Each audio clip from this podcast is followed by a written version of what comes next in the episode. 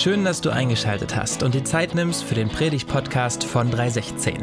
Wir träumen davon, dass unsere Stadt, aber auch dein Leben immer schöner wird. Egal wer du bist und wo auch immer du das gerade hörst, wir wünschen dir ganz viel Inspiration und den ein oder anderen Geistesblitz für deinen nächsten Schritt.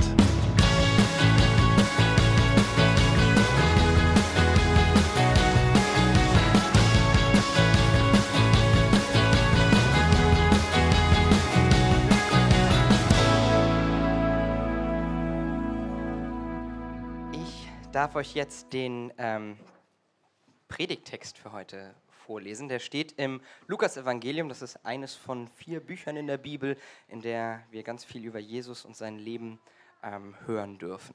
Dort steht, Jesus wollte seinen Jüngern zeigen, dass sie unablässig beten sollten, ohne sich entmutigt zu lassen. Deshalb erzählte er ihnen folgendes Gleichnis. In einer Stadt lebte ein Richter, der nicht nach Gott fragte und auf keinen Menschen Rücksicht nahm. In der gleichen Stadt lebte auch eine Witwe. Sie kam immer wieder zu dem Richter und bat ihn, verhilf mir in der Auseinandersetzung mit meinem Gegner zu meinem Recht.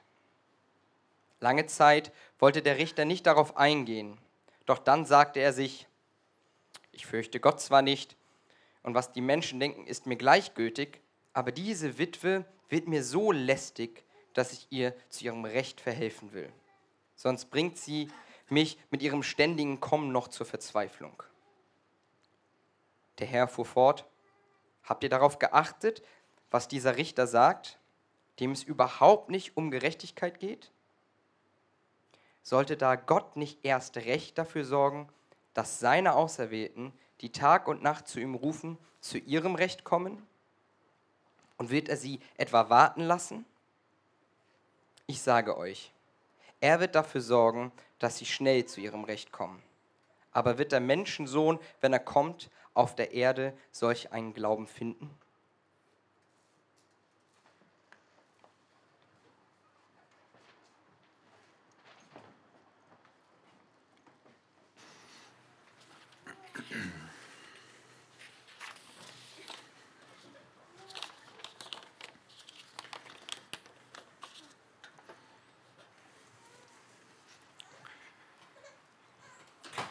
Hamburg, gefühlte 21 Grad. Ich glaube, es war im Juni 2018. Kilometer 20. Und ich dachte, du packst das. 20 Kilometer habe ich gepackt, für eure Information. Äh, ich war unterwegs auf einem Halbmarathon. Ähm, aber der letzte Kilometer wusste ich, wird lang. Und ähm, ich merkte so, wie langsam die ich vor zehn Kilometern überholt hatte, mich dann langsam überholten. Und ich machte mir so ein bisschen Gedanken. Kilometer 20,5. Auf einmal fühlte ich mich richtig gut.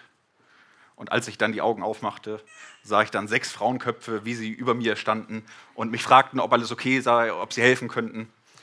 Kurze Frage am Rande: Warum waren das eigentlich nur Frauen? Wo waren die Männer? Ähm, Später sagte mir ein Freund, er meinte mich noch gesehen zu haben, aber es waren ja schon Leute da, die geholfen haben. Also, das ist aber ein anderes Predigtthema, darum geht es heute nicht. Ähm, ja, ähm, wir machen in unserem Leben Erfahrungen, wo die Konditionen nicht reicht, ja.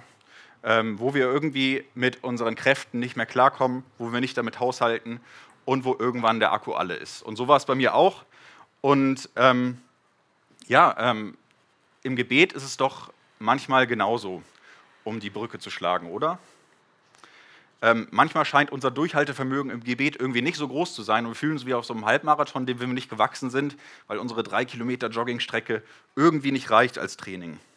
Ja, vielleicht sind wir mal glücklich, wenn wir schaffen, an drei aufeinanderfolgenden Tagen für zehn Minuten mal zu beten und dann am vierten Tag, ah, wieder verplant. Ja, vielleicht sind wir stolz, bei einer Gebetsnacht mal nicht eingeschlafen zu sein, sofern wir denn überhaupt mal eine Gebetsnacht besucht haben. Oder wir können natürlich die Fragen auch ganz andersrum aufziehen. Wann haben wir eigentlich genug gebetet? Weiß das jemand von euch? Wer das weiß, kann vertraulich nachher auf mich zukommen. Ähm, ja? Wann ist die Schwelle eigentlich erreicht, ähm, wann Gott sich über unser Gebetsleben freut? Oder wann reichen eigentlich unsere Gebete aus, bis sich Gottes Hand doch mal bewegt, dass etwas passiert, dass wir das Anliegen, was wir haben, doch ähm, etwas in Bewegung kommt. Ja, und schnell merken wir, wenn wir in diesem Performance-Gedanken hängen, dass es doch eher eine Frage ist ähm, einer Gebetsselbstoptimierung. Ja?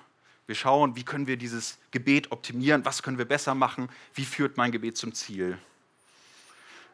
Doch ähm, ich glaube, wenn es um Gebetskonditionen geht, dann ist diese Kondition, dieses Durchhaltevermögen im Gebet kein Selbstzweck, sondern es dient einem höheren Ziel. Gebet heißt, mit Gott zu kommunizieren, mit Gott zu reden, sich auf der Suche nach ihm zu machen, ihm in ein Gespräch zu verwickeln, mit unseren Anliegen, mit unseren Wünschen, mit dem, was auf unserem Herz ist, zu ihm zu kommen und ihn zu suchen und gleichermaßen aber auch vielleicht das eine oder andere Mal hinzuhören, was er denn zu sagen hat. Ja, und wer in einer Beziehung ist, kann das, glaube ich, gut nachvollziehen. Ähm, wer das nicht ist, der wird es dann auch merken irgendwann oder bei Freunden. Ähm, ja, und es geht eigentlich nicht um die Anzahl der Worte, die wir richten, sondern es geht doch eigentlich viel mehr in einer Beziehung, dass der Gegenüber versteht, was habe ich auf dem Herzen, was habe ich für Bedürfnisse, was habe ich für Wünsche und ähm, das zu verstehen und das zu transportieren. Es geht gar nicht darum, oh, heute habe ich jetzt die halbe Stunde mit meiner Frau rum, Schatz, gute Nacht, ich gehe Fernsehen, sondern es geht doch vielmehr darum, dass mein Gegenüber weiß, was ich meine und was ich äh, auf dem Herzen habe. Ja, Gebet heißt, die Beziehung mit Gott zu pflegen. Ja, und ich möchte heute, dass wir gemeinsam vielleicht mal unsere Gebetsmotivation hinterfragen. Was treibt mich an ins Gebet ähm, und was sind eigentlich meine Motive, ähm, die mich auch vielleicht dahin bringen oder auch nicht. Und ähm, ja, äh, wir können mal so drei Ebenen ausmachen, ähm, wie äh, die äh, Gebetsmotivation ähm, beeinflussen bei uns im Leben und wie wir darin auch unser Ziel erreichen können. Punkt 1 habe ich euch heute mitgefragt. Ähm, Gebetskondition, eine Frage des Gottesbildes. Wer ist Gott eigentlich für dich im Gebet? Steht so als erste Überunterschrift. Und ähm, im Predigtext haben wir davon gelesen, dass es hier darum ging, um eine Witwe, die ewig bei diesem Richter ähm, anklopft und ihr Anliegen vor ihn bringt. Und wir lernen hier in dieser Geschichte, ja, es ist, ähm, oder in diesem Gleichnis vielmehr, ja, ist ja eine fiktive Geschichte, ja, dass es ein Richter war, der ungerecht war, ja. Und hier können wir schon diesen ersten, ähm, die, die erste Frucht für uns pflücken, ja. Äh, manchmal denken wir doch vielleicht, oder vielleicht ist es bei dir so, dass Gott der ungerechte, ungerechte Richter ist, ja. Vielleicht denken wir, Gott ist ein ungerechter Richter für uns. Hast du vielleicht Erfahrung gemacht, dass du das denkst? Du betest vielleicht etwas und es passiert nichts. Jemand anders betet, es passiert etwas und für dich ist es einfach ungerecht. Du fühlst dich nicht verstanden von Gott. Ähm, und hast da vielleicht eine Enttäuschung. Vielleicht betest du jahrelang schon für etwas, aber es passiert nichts. Aber diese Geschichte kehrt sich um und wenn Jesus das erklärt, sagt er, ja, diese Frau, die selbst ihr Recht bekommen hat beim guten beim ungerechten Richter, inwieweit wird sie denn nicht Recht bekommen bei Gott, der der gerechte Richter ist? Und hier wird Gott als der gute Richter vorgestellt, der richtiges Recht spricht, der nicht komprimitierbar ist, der sich nicht bestechen lässt, sondern der einfach das Richtige spricht und der letztendlich für Gerechtigkeit sorgt. Und Gott ist gerecht, das ist diese Message, die wir haben dürfen. Auch wenn unser Gebet vielleicht manchmal anders beantwortet, als wir es erwarten, Gott ist gerecht. Aber auch ein guter und gerechter Richter braucht einen Auftrag, dass er überhaupt Recht sprechen kann. Ja? Irgendetwas muss eingehen in seine Kanzlei, dass er sich mit diesem Auftrag befassen kann und dass er es tun kann. So häufig sagen wir, ja, ich sollte mal wieder beten und ich sollte mal machen, aber wir sagen, wir sollten es, aber tun es eigentlich nicht. Und Gott wünscht sich und fordert uns auch von uns, dass wir mit unserem Anliegen zu ihm kommen, zu dem guten Richter. Und in Vers 7 steht es, dass Gott ähm, der sich als guter Richter vorstellt, uns als seine Auserwählten ansieht. Ja? Wir sind nicht irgendeine Nummer, wir sind nicht irgendein Klient, sondern wir sind seine Auserwählten. Und Auserwählte heißt, wir sind seine Kinder, wir sind seine Erben, seine geistlichen Erben, die er, ähm, denen er ein Sonderzurecht gibt. In Lukas 11 steht, ähm, 11 Vers 11 steht, welcher Vater unter euch wird seinem Sohn einen Stein geben, wenn er ihn um Brot bittet? Oder wenn er ihn um einen Fisch bittet, gibt er ihm statt des Fisches eine Schlange. Ja, und das geht ganz ähnlich, dieser Vers, in, in, den ähnlichen, in die ähnliche Methode wie, wie das Gleichnis. Ja? Ähm, ähm, hier geht es darum, ähm, wenn, dass, dass Gott uns, wenn, wenn wir um ihn etwas bitten, er unsere Bedürfnisse kennt, er unsere Bedürfnisse sieht und sie auch erfüllen wird. Und ähm, dass er diese Bedürfnisse kennt von uns. Beten heißt also nicht, Gott äh, an unsere Bedürfnisse zu erinnern, denn er kennt sie ja bereits. Denn beten heißt, ähm, uns zu erinnern, dass Gott unsere Bedürfnisse zu kennen, dass Gott unsere Bedürfnisse kennt. Beten heißt nicht, Gott an unsere Bedürfnisse zu erinnern, sondern uns daran zu erinnern, dass er unsere Bedürfnisse kennt. Ja? Und ganz häufig ist das Gebet auch das, dass wir glauben, dass wir vertrauen, dass wir erfahren, dass Gott doch eigentlich unsere Bedürfnisse kennt. Und je länger wir beten und je tiefer das verankert ist, dass wir wissen, dass Gott dieser Gott ist, dieser gute Richter, dass er unsere Bedürfnisse sieht und dass er es tut. Aber die Bibel stellt uns Gott hier in zwei Rollen vor, ja? Ähm, die einmal so ein bisschen gegensätzlich sind. Zunächst einmal ist er der Richter, die Autoritätsperson, die vielleicht ein bisschen unzugänglich ist, die Macht hat. Sein Wort hat Gewicht und ein Richter ist kein Kumpeltyp, wenn er da mit seiner Robe ist. Aber gleichermaßen ist Gott unser Vater. Er, äh, beschreibt uns hier als seine Auserwählten, als seine Kinder, die ständig zu ihm Zugang haben. Und für uns gilt es manchmal, diese beiden Rollen übereinander zu legen. Er ist nicht nur der Schmuse-Daddy, wo wir sagen, hey, was geht und äh, toll, dass du da bist. Er ist auch die Autoritätsperson. Aber diese beiden Rollen, da ist wichtig, dass wir das nicht einseitig betrachten, sondern erfahren dürfen, ja, er hat die Macht, er ist eine Autoritätsperson. Ähm, und ähm, ja, es, es, gilt auch darum, in Ehrfurcht vor ihm zu sein und Respekt zu haben vor Gott. Aber gleichermaßen ist er diese Vaterfigur für uns, zu der wir immer kommen dürfen. Ja?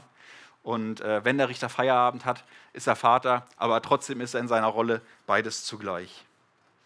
Ja, und wenn wir beten, dürfen wir uns von diesen beiden Rollen bewusst sein, ja, und ähm, uns nicht abschrecken lassen davon, dass er nur die Autoritätsperson ist, sondern wissen, er ist genauso der Vater für uns und bei dem wir Zuflucht finden können, bei dem wir verstanden werden. Ja, die, die, nächste Frage, wie siehst du dich eigentlich am Gebet, wenn wir mal geschaut haben auf ähm, das Gottesbild? Ähm, Jesus benutzt bei diesem Gleichnis, was er erzählt, was wir gelesen haben, ähm, äh, bewusst, benutzt er bewusst das Bild einer Witwe. Ja? Und Witwe hatten damals einen besonderen Makel, ja, ähm, sie hatten keinen Ehepartner mehr und damals ähm, waren Frauen, die dann sozusagen allein unterwegs waren, hatten schlechten Stand. Sie waren besonders schutzbedürftig. Ähm, sie waren auch nicht zwangsläufig wirtschaftlich autark. Und darüber hinaus waren sie in schlechter Rechtsposition, ähm, weil die Rechtspflege im Orient oblag immer den Männern. Sprich, wenn eigentlich eine, eine, Frau ein Problem hatte, sich betrogen fühlte etc. und ihr Recht einklagen musste, waren da zumeist Männer ihr gegenüber die dann eben mal das Recht schnell verdrehen konnten. Also sprich, die Witwe ist hier eigentlich so ein Symbol auch für uns, die wir vielleicht sehen, ja, wir haben unser Leben vielleicht gewisse, gewisse Makel, ja, gewisse äh, Dinge, wo etwas in Schieflage gegangen ist. Vielleicht sind da deine Träume anders äh, geworden, als du es vorgestellt hast. Vielleicht hast du Sorgen um Versorgung, vielleicht weißt du nicht, wie es weitergeht. Vielleicht bist du in deiner dritten Fristverlängerung im Arbeitsalltag und weißt nicht, äh, wann und wie deine Jobzukunft aussieht. Vielleicht hast du gescheiterte Beziehungen, wie auch vielleicht bei der, bei der Witwe. Oder etwas ist auseinander, auseinandergegangen. Ja? Und Jesus als der gute Richter möchte aber dein Anliegen hören und du bist willkommen bei ihm. Das ist hier diese Message. Ja? Und er nimmt diese Witwe an und ähm, ja, äh, er nimmt diese Witwe gerne an. Ähm, und obwohl der ungerichte Richter hier ähm, vorgestellt wird, ähm, ja, genervt ist von ihr, ist Jesus anders, sondern er ähm, äh, nimmt sie an und sagt, komm gerne zu mir und ähm, sprich dich bei mir aus. Ja, aber Jesus möchte unsere ganze Aufmerksamkeit und er möchte unser ganzes Herz und wie die Witwe in dem Gleichnis ihr ganzes Herz reingegeben hat, immer wieder ähm, zu Jesus gekommen ist, beziehungsweise immer wieder zu dem Richter gekommen ist, ist ja hier in dem Bild nicht Jesus gemeint, ähm, ja, bleibt sie dran. Und genauso ermutigt uns Jesus auch, dran zu bleiben ähm, und unser ganzes Herz ihm zu geben. Und er wird uns gewiss hören. Ja, Gott liebt es, wenn du sein Herz vor ihm ausschüttest, wenn du alles raushaust, was da drin ist. Es muss kein tolles Gebet sein, sondern du darfst auch mal mit der Anklage kommen und Gott anschreien. Warum lässt du das zu? Warum passiert das in meinem Leben? Sag das Gott gern mal raus, wenn du dich einfach unverstanden fühlst. Ja, und vom Bild, vom Gottesbild, was wir vielleicht, wie wir vielleicht Gott sehen und dahin, ähm, wie du dich vielleicht beim Gebet siehst, hier vielleicht in der Rolle der Witwe, ähm, ist der zweite Punkt auch die Frage der Einstellung. Ja.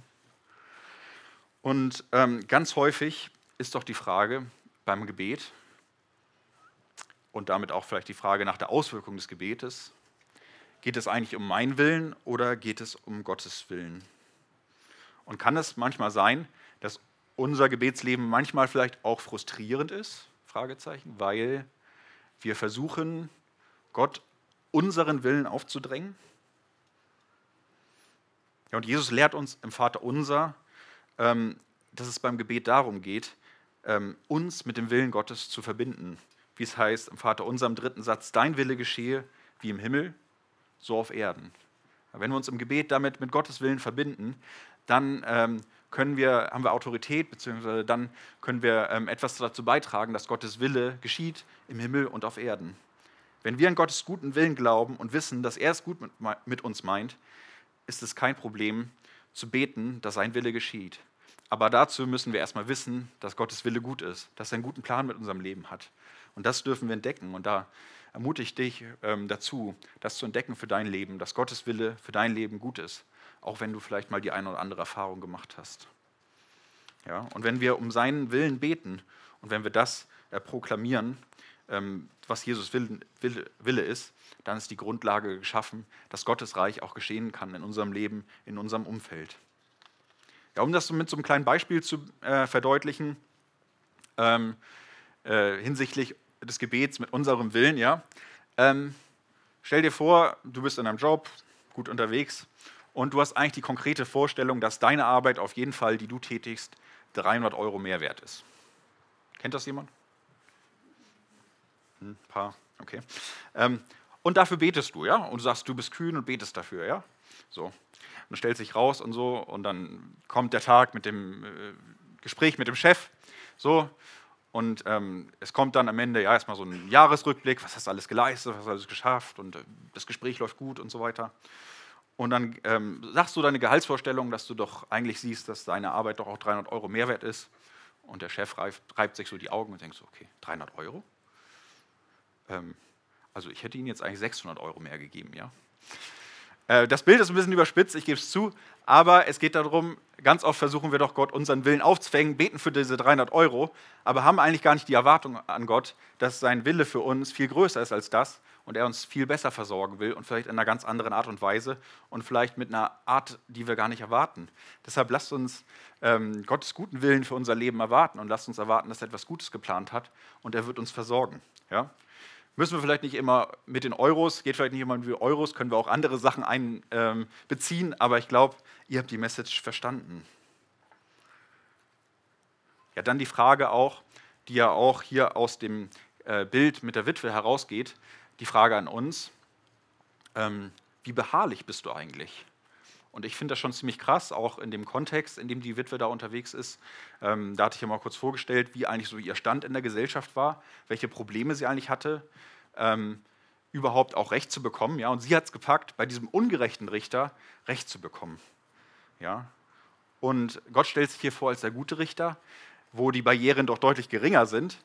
Aber ähm, obwohl ich das weiß, merke ich doch, dass bei mir manchmal diese Beharrlichkeit im Gebet gar nicht so groß ist. Mir persönlich wünsche ich das eigentlich manchmal, hier beharrlicher zu sein und mir diese Witwe als Vorbild zu nehmen.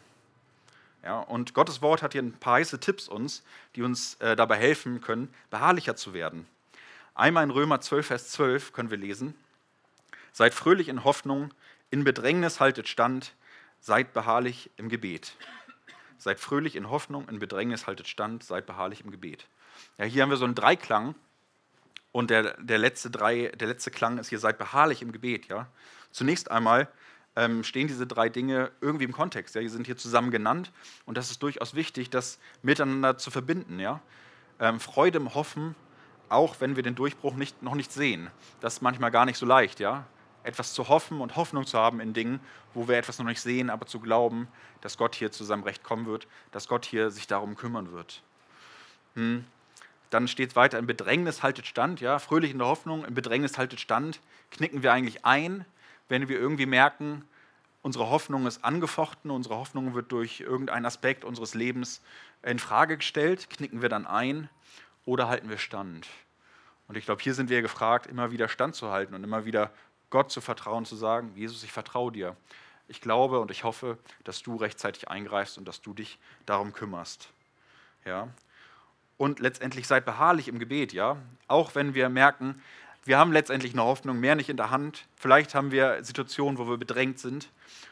Ähm, aber da noch beharrlich im Gebet zu sein, auch in dieser Situation, nicht das Gebet in die Schublade zu packen, sondern ähm, Gott bei der Ehre zu packen und sagen, Jesus, erst jetzt, jetzt erst recht bete ich dafür und bleib dran, dass du eingreifst. Und ähm, ja, manchmal ist es doch so, dass letztendlich, äh, wenn die Stürme des Lebens toben, wir dann doch vielleicht auch den Mut verlieren, äh, zu beten und nicht mehr beharrlich im Gebet bleiben. Und ja, lasst uns daran festhalten, wenn wir auch merken, ähm, wir sind angefochten, wir haben unsere Kämpfe, im Gebet festzubleiben und beharrlich äh, Gott zu bestürmen mit unseren Anliegen, mit dem, was auf unserem Herzen ist.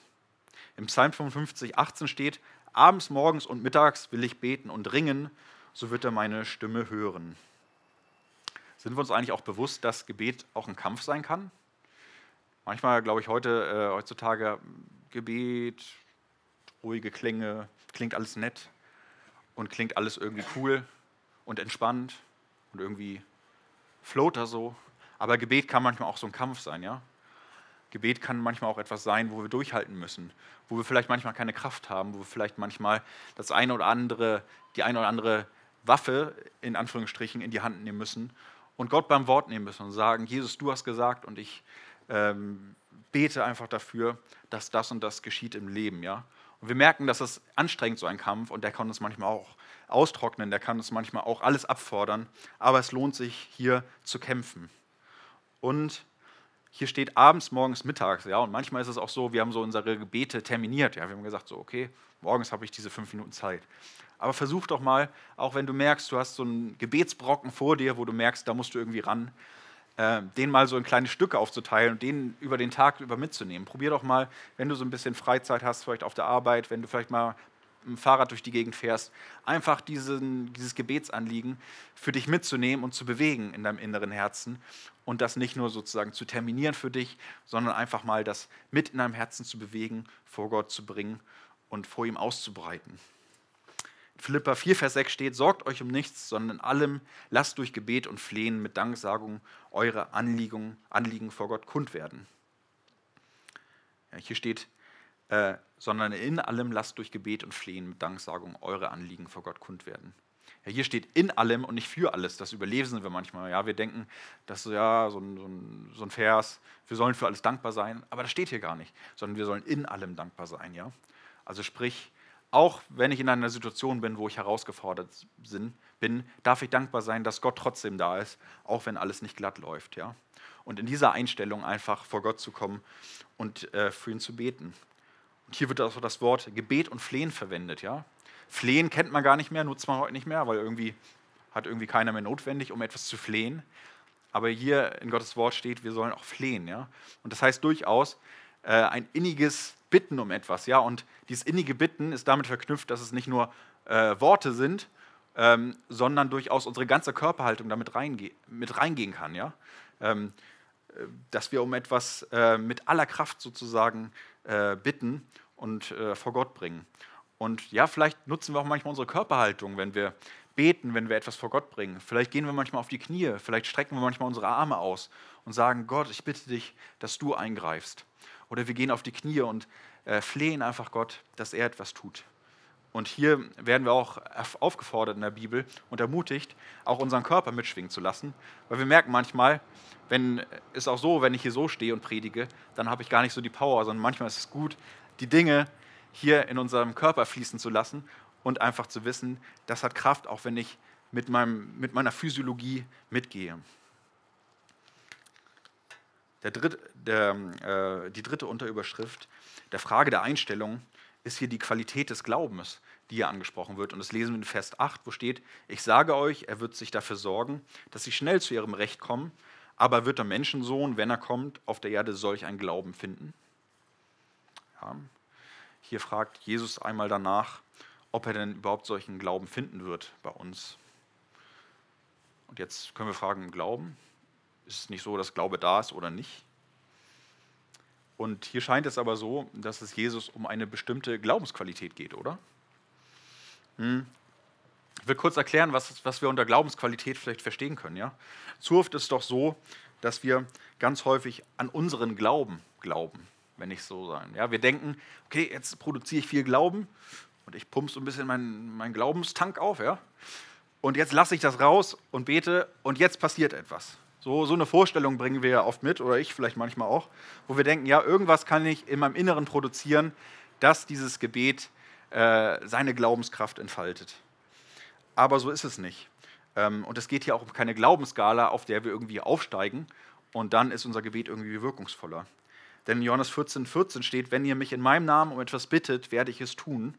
Und in 16, 24, bisher habt ihr nichts in meinem Namen erbeten. Bittet und ihr werdet empfangen, dann wird eure Freude vollkommen sein. Ja? Es geht hier nicht um die Wucht und die Größe unserer Gebetsworte und unseren Glauben, an den wir glauben, weil er so stark ist, sondern es geht um den Namen Jesu, den wir anbeten und wo wir sagen, ähm, Jesus, du bist das Zentrum, du kannst etwas tun. Ich komme mit meinem kleinen Glauben, den ich vielleicht nur habe, ich komme mit meinem bisschen, was ich habe. Und in der Bibel wird häufig das Bild eines Senfkorns beschrieben. Ein Senfkorn, was so klein ist, dass man es kaum sieht. Aber letztendlich, wenn es näherbaren Boden bekommt, wenn unser Gebet zu Jesus kommt, dann kann es seine Kraft entfalten, dann kann es Wurzeln entfallen, die stärker werden und daraus wird eine Pflanze, ein Baum. Ja? Und wir glauben ihm letztendlich, Jesus, dass er es ist, der alles möglich machen kann. Der, der seine Schuld für uns am Kreuz ähm, gesühnt hat, ähm, der uns vergeben hat. Dem glauben wir, dass er alles tun kann und ähm, dass er auch unser Gebet erhört. Ja, und der wahre Glaube fragt nicht nach der Größe, sondern der wahre Glaube, der letztendlich unser Gebet bestimmen soll und der ein kraftvolles Gebet bewirkt, äh, findet sein Ziel in Jesus Christus. Ja. Und dieses Gebet, was glaubensvoll ist, das schaut nach Jesus, das sucht nach Jesus und es fokussiert sich nicht auf seine eigene Glaubenskraft, sondern es versucht einfach, sich auf Jesus zu fokussieren.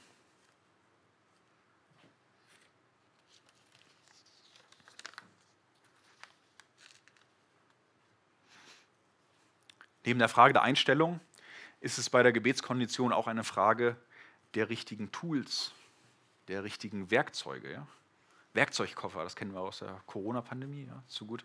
So ein, so ein, Werkzeugkoffer, den wir auspacken ähm, und anwenden können. Aber genauso geht es vielleicht auch manchmal in unserem Gebetsleben, so das ein oder andere Werkzeug zu haben, was uns helfen kann, doch vielleicht in unserer Gebetskondition ähm, Ziele zu erreichen, beziehungsweise vielleicht unsere Kapazität zu erhöhen. Und die erste Frage, ähm, die ich mitgebracht habe, habe ich eine Gebetskultur mit anderen überhaupt? So nutze ich hier meine Möglichkeiten. Und hier nochmal kurz der Hinweis auf die Predigt von vor zwei Wochen, wo Markus den letzten Teil der Daniel-Serie gemacht hat. hat. Da ging es auch um Gebet und da sind wirklich auch richtig viele coole Ideen und Tools für dein privates, persönliches Gebetsleben. Also, wenn ihr da nochmal anknüpfen wollt, jumpt gerne nochmal zwei Wochen zurück und hört euch das an. Als kleiner Werbepart hier. Ähm, wir verlinken euch das oben links, wie es immer heißt. Ne? Ja. Ähm, und äh, hört euch das nochmal an. Ähm, aber jetzt wieder zurück ähm, äh, zu dem Punkt. Habe ich eine Gebetskultur mit anderen? Nutze ich das, was eigentlich möglich ist? In Matthäus 18, 19 steht, weiter sage ich euch, wenn zwei von euch auf Erden übereinkommen über irgendeine Sache, für die sie bitten wollen, so soll sie ihnen zuteil werden von meinem Vater im Himmel. Ja, hier geht es darum, dass Jesus es gut findet, wenn wir zusammenkommen die wir glauben und zusammen unser Anliegen vor Gott bewe äh, bewegen und ihn vor ihm auslegen. Ja? Und er liebt das, wenn wir das tun. Und er ähm, verheißt uns darin eine besondere Kraft. Ähm, und hier die Frage eigentlich, nutzen wir das eigentlich, diese Möglichkeiten des gemeinsamen Gebets? Haben wir eine Kultur, auch mit anderen zu beten? Ja, mache ich das mit meinen Freunden, die ich vielleicht habe, die auch Jesus kennenlernen? Mache ich das? Oder haben wir einfach eine gute Zeit, dann gehen wir auseinander und dann ist es gut? Mache ich das äh, mit meiner Familie, mit meinem Partner, der gläubig ist? Mache ich das vielleicht äh, mit meiner Hauskirche? Oder fällt das irgendwie mehr hinten runter? Ja? Und da ist auch eine Frage, wie können wir eigentlich diese Kultur entwickeln, dass ich irgendwie merke, wenn ich so eine gute Gemeinschaft habe, jetzt fehlt aber noch was, lass uns noch mal kurz beten, lass uns doch noch mal kurz einander segnen, lass uns doch noch mal kurz dafür beten, für deine anstrengende Woche, die du hast. Lass uns doch noch mal kurz für deine Tante beten, der es nicht gut geht. Lass uns das doch nutzen, und ich glaube, Jesus fordert uns hier auf, diesen Joker einzusetzen und gemeinsam zu beten. und auch Hanna und ich, meine Frau, wir versuchen das immer häufiger, das in unserem Alltag zu integrieren. Und häufig packen wir es irgendwie nicht, äh, muss ich ganz offen zugeben, obwohl es eigentlich so eine gute Möglichkeit ist. Und häufig macht man es erst dann, wenn so das Kind schon im Brunnen gefallen ist, wenn man irgendwie schon gecrashed ist. Ja? Neulich hatten wir auch so eine Situation, wo äh, wir wenig Schlaf hatten. Äh, der Lütte hat äh, die Nacht gerockt und dann ähm, ist man vielleicht für den nächsten Tag, wo viel ansteht, ein bisschen geredert. Ähm, ja, und wir beten gemeinsam und wir bringen Gott mit in die Situation gemeinsam, wo wir merken, unsere, Kraft, unsere beider Kraft reicht nicht aus, aber wir bringen Gott in die Situation und bitten um seine Kraft und wir haben gemerkt wie, gemerkt, wie es uns durch den Tag getragen hat.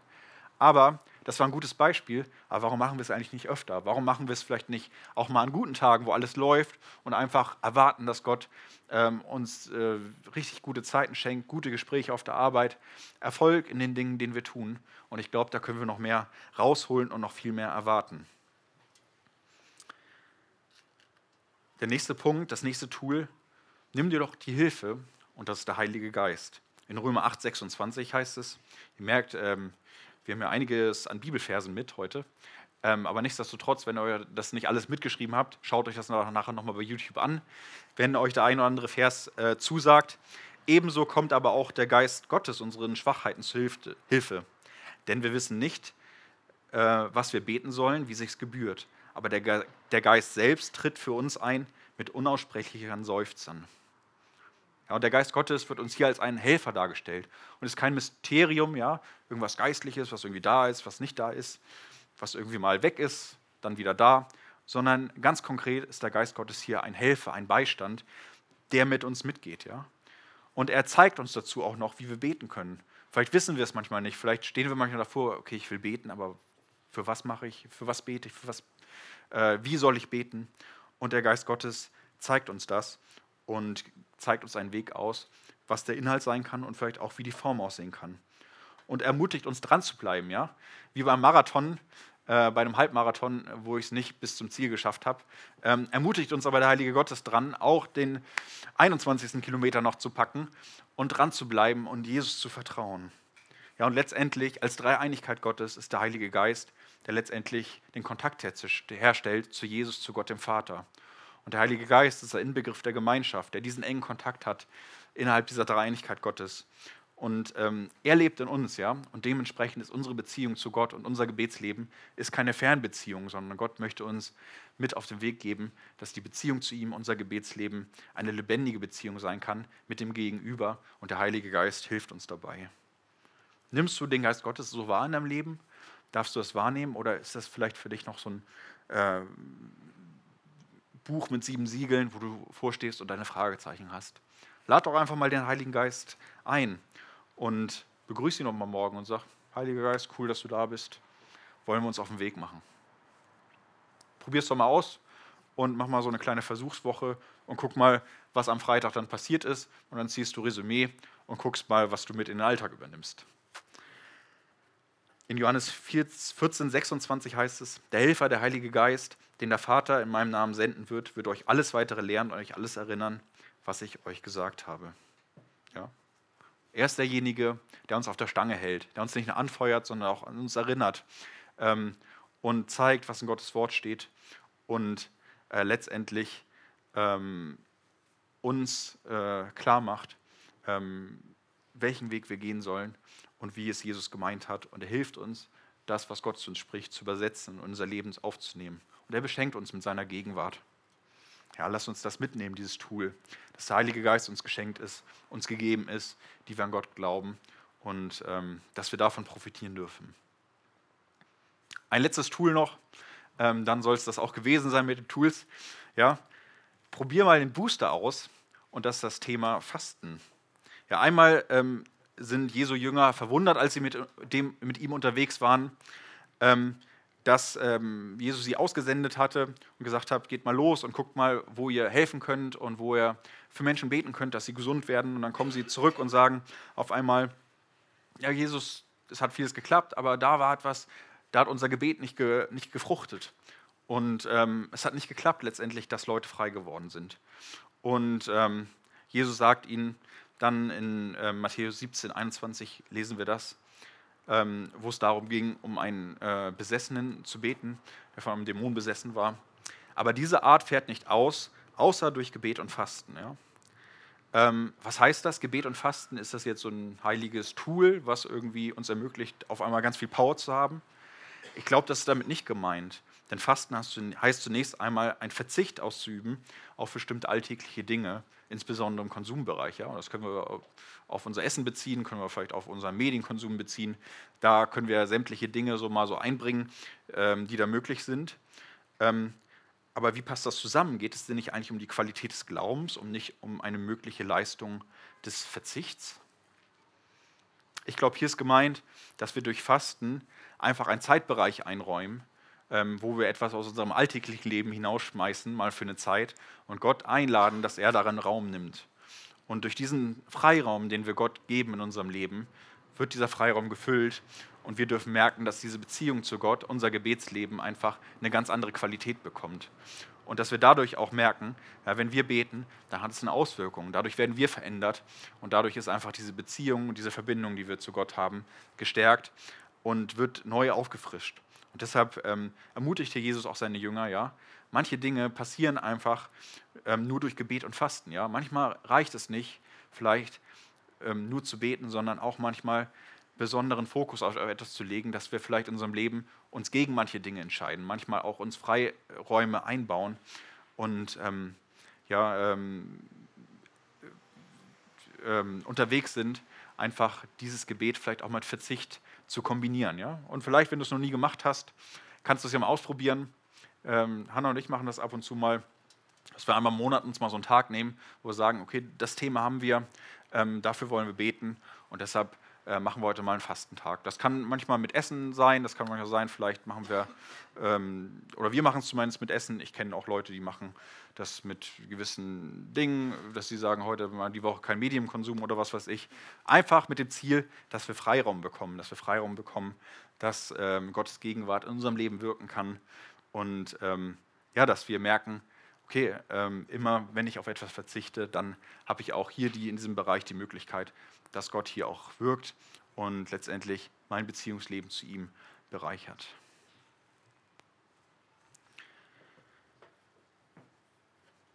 Hm, und zum Schluss, ja, einmal, wenn wir das Revue passieren lassen, haben wir noch diese drei Punkte. Gebetskonditionen. Ja, es geht nicht um die Kondition beim Gebet, dass wir lange durchhalten zu beten, sondern letztendlich geht es darum, einfach diese Beziehung zu Gott zu etablieren, ähm, wo es darum geht, mit Gott zu reden, ähm, ihn zu hören, aber auch und letztendlich das vor ihm zu bringen, was auf unserem Herzen ist. Und ja, die Frage, wie sieht es aus mit dem Gottesbild? Wie ähm, die Witwe, die vor dem Richter kommt. Ähm, habe ich äh, mein Bild äh, von Gott, dass er der gute Richter ist, dass er meine Anliegen hören will? Wie ist meine Glaubenseinstellung? Ist mir Gottes Wille wichtig oder geht es eher um meine Dinge, die ich so auf der Agenda habe? Schaffe ich es beharrlich zu bleiben? Bin ich da dran, ähm, auch wie die Witwe einfach immer wieder zu, zu, zu dem Richter zu kommen? Und wie ist mein Glaube ausgerichtet? Ist er auf Jesus ausgerichtet? Oder denke ich vielleicht, ich müsste meinen Glauben irgendwie künstlich aufpumpen? Ja, und dann nutze ich meine Tools, die ich habe. Schaffe ich es mit anderen zu beten? Nutze ich diese Kraft, die daraus erwächst? Ähm, und ist der Heilige Geist meine Hilfe? Bin ich bewusst, dass er da ist, dass er in mir lebt? Ja, und versuche ich nicht mal vielleicht auch mal zu fasten und Gott diese Freiräume einzuräumen, ähm, die er uns mit diesem Tool ermöglicht. Ja, ganz zum Schluss möchte ich noch einen äh, kleinen Textausschnitt von Dietrich Bonhoeffer äh, vorlesen, ähm, der, glaube ich, hinsichtlich des Themas Gebets viel äh, mit reinbringen kann und der, glaube ich, so dieses Gleichnis von dem Richter sehr gut aufgreift in diesem Textabschnitt ähm, und ähm, hier ein gutes Beispiel für uns sein. Ich lese das einmal vor und dann kommen wir zum Ende. Daher kann unser Gebet niemals eine Beschwörung Gottes sein, wir brauchen uns vor ihm nicht darzustellen. Wir dürfen wissen, dass er weiß, was wir bedürfen, ehe wir darum bitten. Das gibt unserem Gebet größte Zuversicht und fröhliche Gewissheit. Nicht die Formel, nicht die Zahl der Worte, sondern der Glaube fasst Gott bei seinem väterlichen Herzen, das uns längst kennt. Das rechte Gebet ist nicht ein Werk, eine Übung, eine fromme Haltung, sondern es ist die Bitte des Kindes zum Herzen des Vaters. Amen.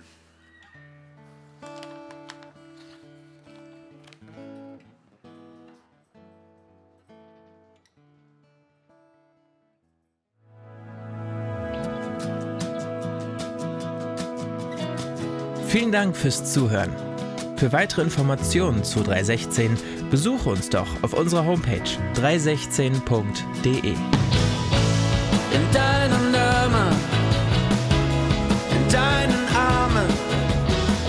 Mit deiner Liebe können wir es schaffen und Hannover schöner machen.